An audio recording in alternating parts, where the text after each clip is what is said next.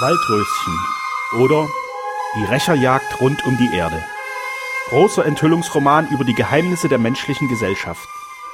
Von Kapitän Ramon Diaz de la Escosura. Zweite Abteilung, zweites Kapitel Der verlorene Sohn. Folge 72. Sie fragte sich, ob sie zurückkehren solle, und doch schritt ihr Fuß immer vorwärts. Sie zitterte vor der Begegnung, und doch sah sie ihn bereits vor sich. Er hatte ihr Kommen bemerkt und sich vom Sitz erhoben, um ihr einige Schritte entgegenzugehen. Er grüßte sie ehrfurchtsvoll, er bemerkte die Röte ihrer Wangen, er schrieb diese der Anstrengung des Weges zu und sagte, Sie, Sie echauffieren sich, Senorita, und das ist bei dieser scharfen Seeluft nicht geraten. Hüllen Sie sich in Ihre Mantille und nehmen Sie Platz. Er gab ihr den seidenen Umhang über den Kopf und führte sie zum Sitze. Sie hatte ihn nur mit einer Verneigung gegrüßt, es war ihr unmöglich zu sprechen. Auch er saß neben ihr und hatte lange Zeit den Blick wortlos auf die See gerichtet. Was dachte er? Auf seinen Zügen war kein Wechsel der Gedanken geschrieben, aber seine schweren, fast halb geschlossenen Augenlider ließen erraten, dass die gegenwärtige Stimmung seines Innern keine glückliche sei.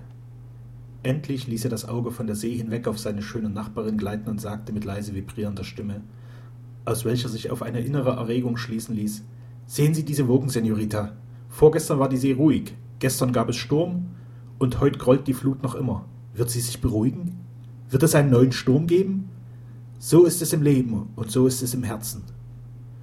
Und wie vielen Genezareth-Seelen fehlt der Heiland, welcher seine Hand erhebt, um den Sturm zu beschwören. Das war ein verfängliches Thema, es wäre besser gewesen, nicht zu antworten, sie fühlte das. Aber dennoch fragte sie ganz unwillkürlich, Bedürfen Sie eines solchen Heilandes? Ja, ich bedarf seiner, seufzte er. Ich auch, hauchte Ich auch, hauchte sie unbedachtsam. Sie auch? Ja, ich habe es Ihnen sofort, als ich Sie zum ersten Mal erblickte, angesehen, dass Sie an einem Leide tragen. Aber tragen Sie es allein? Haben Sie keinen Menschen, der Ihnen diese Last wenigstens zum Teile abnehmen könnte? Keinen, antwortete sie. Das ist traurig. So stehen Sie also einsam in der Welt? Sie hob den niedergesunkenen Blick zu ihm empor und antwortete So kennen Sie mich nicht? Sie meinen Ihren Namen? Denn Ihr Herz, Ihr Gemüt, Ihre Seele ist mir nicht unbekannt. Nein, ich kenne Sie nicht. Also bin ich Ihnen vollständig unbekannt? Ja, vollständig. Ich gehöre nicht zu den Leuten, welche Anhänger der gesellschaftlichen Neugierde sind. Ich stand allein in der Welt mit einem großen Kummer auf dem Herzen. Der Gram vereinsamt den Menschen. Ich zog mich zurück und suchte Trost und Frieden nur am Herzen der Natur. Da erschienen Sie mir. Es war mir, als ob der Glanz seines versöhnten Gedankens mich umleuchtete, und darum floh ich sie nicht, wie ich andere fliehe. Ich sah sie wieder, und ich tat einen Blick in ihr klares, reines Wesen, ein Blick, welcher mir den verlorenen Glauben an die Menschheit wieder zurückbrachte. Ich war glücklich in ihrer Nähe. Zum ersten Male glücklich seit langer, langer Zeit. Ich hätte vor sie niederknien und ihnen sagen mögen, dass sie meine Madonna sind, zu der ich beten möchte. Wenn ich hier auf sie wartete, so fragte jede Fieber, jede Faser meines Innern, ob sie auch kommen würden, und wenn sie dann nahten, so war meine Seele ein einziges großes Dankgefühl. Sie sind meine Sonne geworden. Ich weiß, dass diese Sonne mir untergehen wird, aber ich werde trotzdem nicht in finstere Nacht versinken, denn der Wahrheitsstrahl ihrer Augen, den werde ich nie vergessen. Sie werden mir leuchten jetzt und immer da. Sie werden die Sterne sein, welche meine Erinnerung erhellen und mich das Glück im Angedenken genießen lassen, welches mir in der Wirklichkeit versagt ist. Ihre Seele ist mein geistiges Eigentum geworden, und etwas anderes als dies können sie mir nicht sein. Darum habe ich nicht gefragt, wer und was sie sind. Darum habe ich sie nicht um ihren Namen gebeten und darum habe ich mich nicht einmal erkundigt, wo sie wohnen.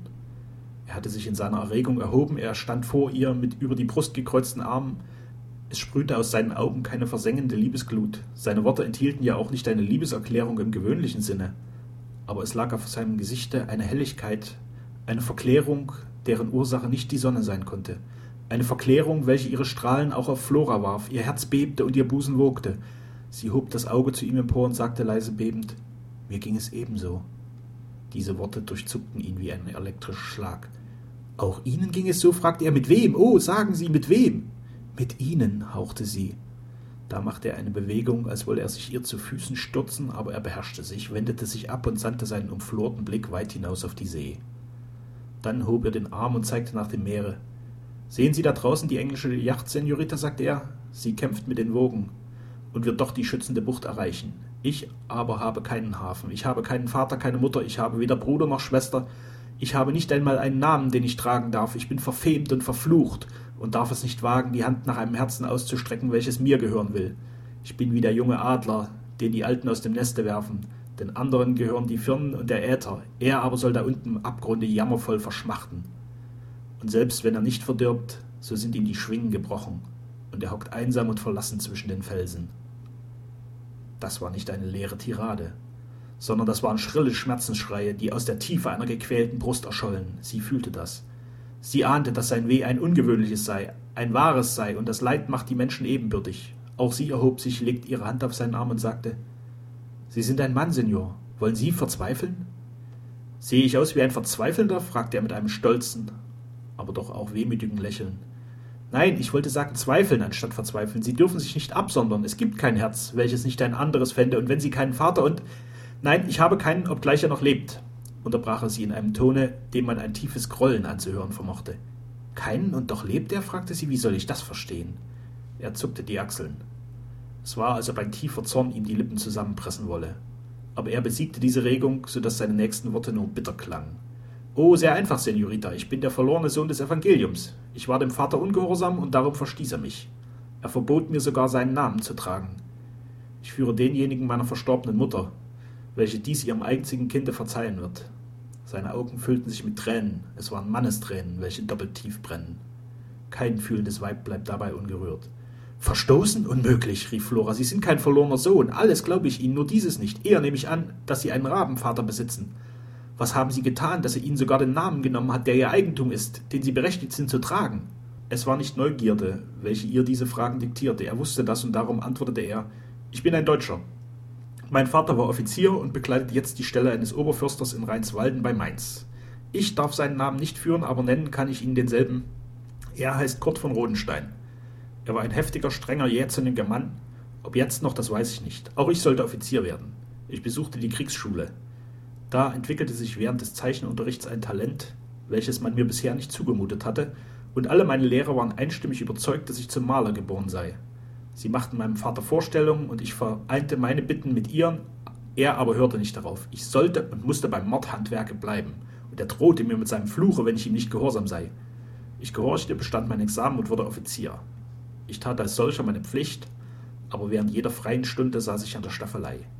Ich hätte es für eine Sünde gehalten, mein mir von Gott gegebenes Talent nicht auszubilden. Lange Zeit wagte ich mich nicht an die Öffentlichkeit. Endlich aber gab mir das Zureden meines Professors den Mut dazu. Ich fertigte ein Bild und bat den Vater, es zur Ausstellung senden zu dürfen. Er verbot es mir. Da überredeten mich die Freunde, dies dennoch zu tun. Sie glaubten, einer vollendeten Tatsache gegenüber werde der Vater nachgeben müssen. Auch ich glaubte es besonders da alle Kenner überzeugt waren, dass ich mich meines Werkes nicht zu schämen haben werde. Lassen Sie mich kurz sein, Senorita, ich sandte es ein, es wurde vom Komitee angekauft und ich erhielt den ersten Preis. Zu gleicher Zeit aber auch vom Vater einen Brief, in welchem er mir verbot, die Heimat wieder zu betreten. Mein Gott, wie hart, wie grausam, rief Flora. Ich richte ihn nicht, er ist mein Vater. Trotz seines Verbotes eilte ich zu ihm. Ich bat und flehte. Ich versprach, niemals wieder ein Bild öffentlich zu zeigen. Aber alles dies half nichts. Ich hatte in dieser nach seiner Ansicht hochwichtigen Angelegenheit seinem Befehle entgegengehandelt. Ich hatte meinen Offizierscharakter, meine Ehre verleugnet und war unter das verächtliche Volk der Künstler getreten. Ich war also seiner nicht mehr würdig. Er verbot mir abermals sein Haus, er verbot mir seinen Namen zu tragen, und als ich mich nicht sogleich entfernte, ließ er mich durch seine Diener vor das Tor führen. Da stand ich wie vom Schlage gerührt. Die Diener weinten, aber sie verschlossen das Tor. Ich klopfte daran, erst leise bitten, dann laut, laut im Grimme. Es öffnete sich mir niemals wieder. Ich musste gehen. Ich kam um meinen Abschied ein und erhielt ihn. Ich warf mich nun der Kunst ganz in die Arme, und sie war nicht so grausam gegen mich wie der Vater. Sie schmückte mich mit Ruhm, sie brachte mir Gold und Unabhängigkeit, aber mein Herz blieb erschrocken wie damals, als ich an der Tür des Vaterhauses stand, vergeblich wieder Einlass begehrend, ein ausgestoßenes Menschenkind, welches kein Recht hat auf das Glück dieses Lebens. Da umfasste sie in heißer Auffallung ihrer Gefühle seine Hand und sprach Kein Recht, Senior? Oh doch, Sie sind nicht rechtlos. Ein jeder Mensch hat von Gott die Erlaubnis erhalten, glücklich zu sein. Fassen Sie getrost zu, folgen Sie mutig der Stimme Ihres Herzens. Diese Stimme wird Sie ganz gewiss nicht täuschen. Er hielt ihre Hand fest und antwortete Senora, wissen Sie, was Sie sagen? Ahnen Sie, was ich tun müsste, um dieser Stimme zu gehorchen? Sie antwortete nicht, aber der tiefe, warme, vertrauensvolle Blick, mit welchem ihr Auge in dem seinen ruhte, sagte ihm, dass sie es nicht nur ahne, sondern wisse. Ich möchte Sie, ja, Sie, Senora, an mein Herz nehmen und nimmer, nimmer davon lassen, fuhr er fort. Ich müsste Sie festhalten, damit meine Sonne nicht untergehe und meine Sterne mir nicht nur in der Erinnerung, sondern in der Nähe leuchten. Hab ich denn die Erlaubnis dazu, Senora? Es traten ihr schwere Tränentropfen in die Augen. Sie schlang, ihrer nicht mehr mächtig, die Arme um seinen Nacken, antwortete Ja, du heißgeliebter Mann, du hast das Recht dazu, ich gebe es dir, denn ich bin dein, ich kann nicht anders. Da drückte er sie fest an sich, fest und innig, und im lauten Jubeltone rief er aus Herrgott, ich danke dir. Jetzt wird mein Leben licht und hell, jetzt weicht der Alp von mir, welcher auf mir lastete, nicht Zentner, sondern bergesschwer. Und mein Erlöser, meine Erlöserin bist du, du, die ich liebe mit jedem Gedanken meines Innern, für die ich tausend Leben geben würde und die ich anbete, wie man zu einer Gottheit betet. Sage mir, du herrliches Wesen, wie ich dich nennen soll. Flora, flüsterte sie erglühend. Flora, meine süße, herrliche Flora, hast du mich lieb, wirklich lieb? fragte er sich zu ihr niederbeugend in jenem unbeschreiblichen Tone, dessen nur die Liebe fähig ist. Sehr, oh sehr, lispelte sie. Und du willst mein eigen sein und bleiben, trotzdem der Vater mich verstieß? Ich werde dir ihn und die ganze Welt ersetzen, mein Otto, ergänzte er, mein Otto. Sie blickte so innig zu ihm auf, ihre Augen waren halb geschlossen und ihre vollen Lippen schwollen ihm entgegen. Er legte seinen Mund auf sie zu einem langen, langen, heißen Kusse. Sie tranken Seligkeit voneinander und hatten alles um sich her vergessen, bis ein lauter Kanonenschuss sie aus ihrem Entzücken erweckte. Sie blickten hinab nach der Bucht, wo sich noch das Rauchwölkchen des Dampfes kräuselte. Siehst du, sagte Otto, die Yacht hat die Bucht glücklich erreicht, sie hat einen braven Kapitän. Auch ich werde nun einen Hafen erreichen, und meine Liebe soll der Führer sein, der mich zu demselben leitet. Nur ihr will ich leben, nur ihr und dir ganz allein. So hast du also gar keinen Menschen, dem du dich angeschlossen hättest? Nein, ich habe nicht nach Freunden gesucht, und doch einen habe ich, einen einzigen. Und dieser ist dein Freund im vollsten, edelsten und wahrsten Sinne des Wortes. Wer ist es, mein Otto? Ich werde ihn auch lieben, aus Dankbarkeit dafür, dass er dein Freund gewesen ist. Er heißt Sternau, Karl Sternau. Wir lernten uns auf dem Gymnasium kennen. Sein Vater war Professor, starb aber bald. Dann ging er zur Universität, ich aber zur Kriegsschule, doch sahen wir uns oft. Unsere Freundschaft hatte zur Folge, dass seine Mutter als Witwe zu meinem Vater gerufen wurde, um dessen Hauswesen vorzustehen. Er ist jetzt einer der berühmtesten Ärzte, er hat fremde Erdteile bereist und sich mit wilden Tieren und Menschen herumgeschlagen. Jetzt erkämpft er seine glorreichen Siege mit dem Messer und der Lanzette.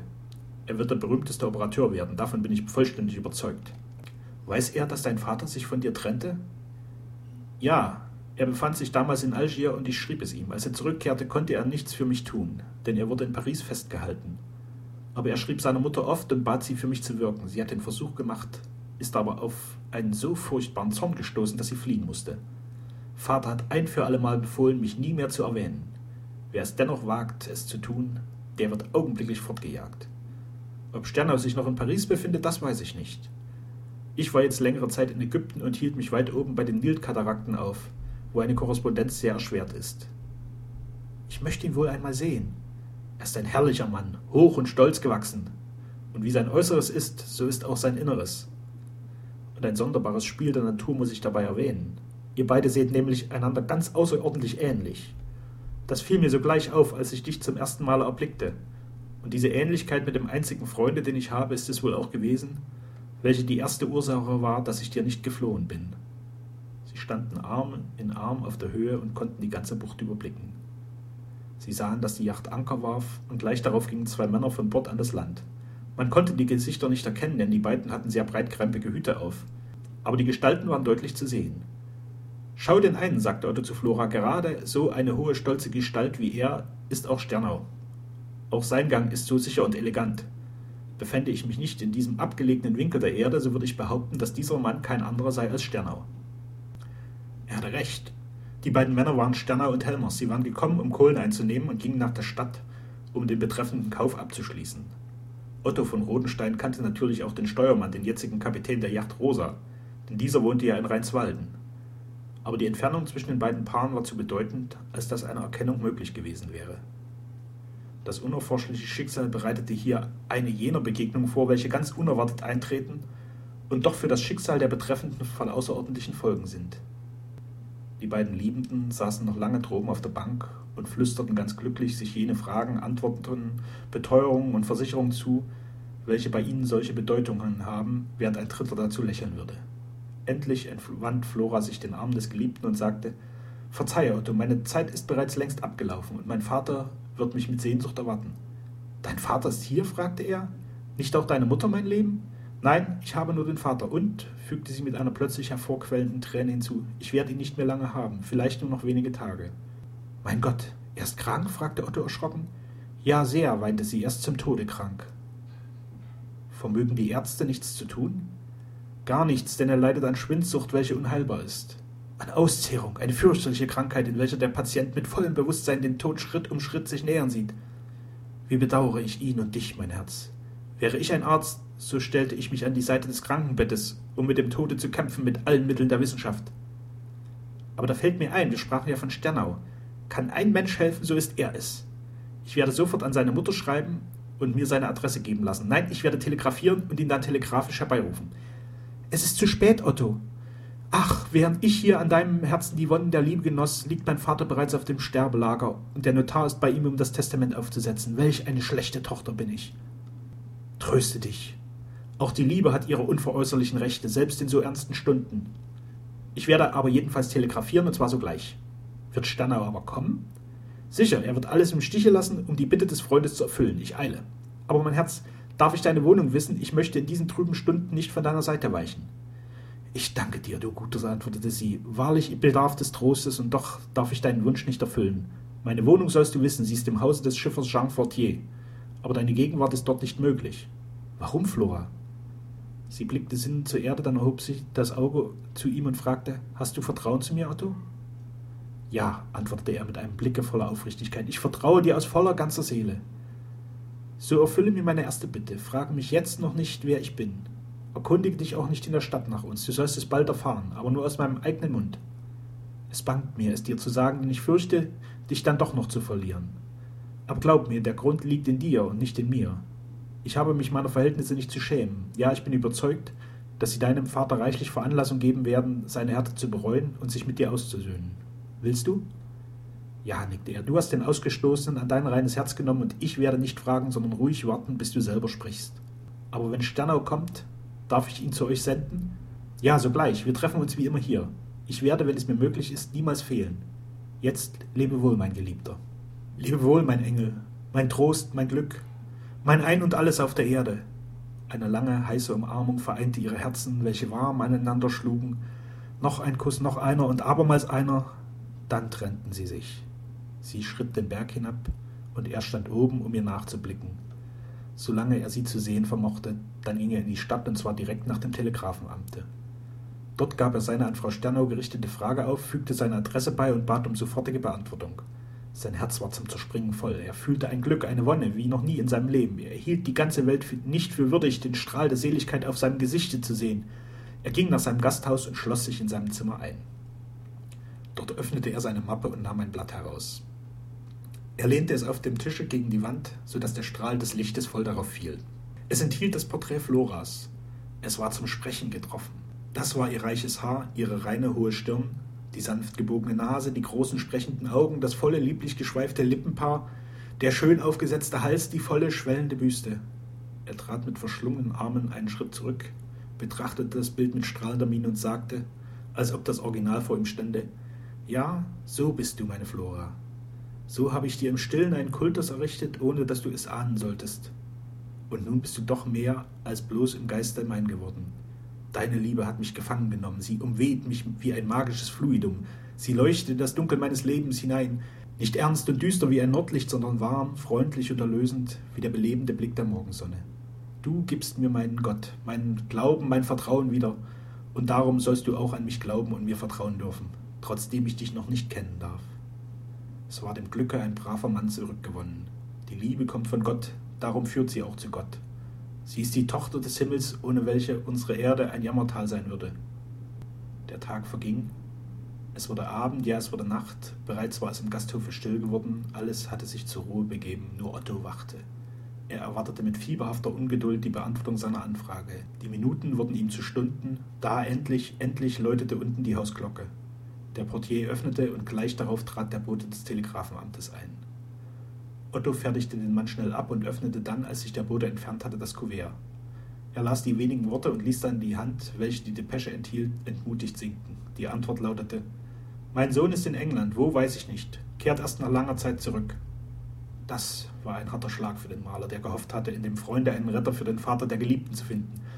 Es trieb ihn mit bangen Schritten im Zimmer auf und ab, er konnte keine Ruhe finden und suchte erst mit dem grauenden Tage sein Lager auf. Darum war es sehr spät, als er erwachte. Er erhob sich, machte Toilette und ging in die Gaststube hinab, um sich den Morgenkaffee geben zu lassen. Es war nur ein einziger Gast zu geben. Er trug Seemannskleider und saß vor einem großen Glas herum. Als Otto ihn erblickte, traute er seinen Augen kaum. Ist es möglich, rief er. Helmers, Steuermann Helmers, sehe ich recht? Helmers erhob sich, ebenso überrascht, wie es der Sprecher war. Herr von Rodenstein, rief er. Herr Otto! Ja, ich bin es. Welch ein Zusammentreffen. Sie eilten aufeinander zu und schüttelten sich die Hände. Was tun Sie hier in der Franche, hier in diesem Hause? fragte der Maler. Hier in diesem Hause habe ich heute Nacht geschlafen. Hier in diesem Zimmer trinke ich soeben ein Glas rum. Und hier in der Franche will ich Kohlen einnehmen, damit meine Yacht weiterdampfen kann. Ihre Yacht? So sind Sie gestern Nachmittag hier angekommen? Ja. So hätte ich mir meine Depesche ersparen können. Welche Depesche? Ich telegrafierte an Frau Sternau, um zu erfragen, wo sich Dr. Sternau befindet. Ach, wunderbar, was antwortete sie? Dass er wahrscheinlich in England sei. Sie weiß aber nicht wo. Ich sah die Yacht in die Bucht laufen. Hätte ich gewusst, dass Sie an Bord waren, so wäre ich mit Dampfesgeschwindigkeit den Berg heruntergerannt. Den Berg? Ah, Sie standen oben auf der Höhe? Ja.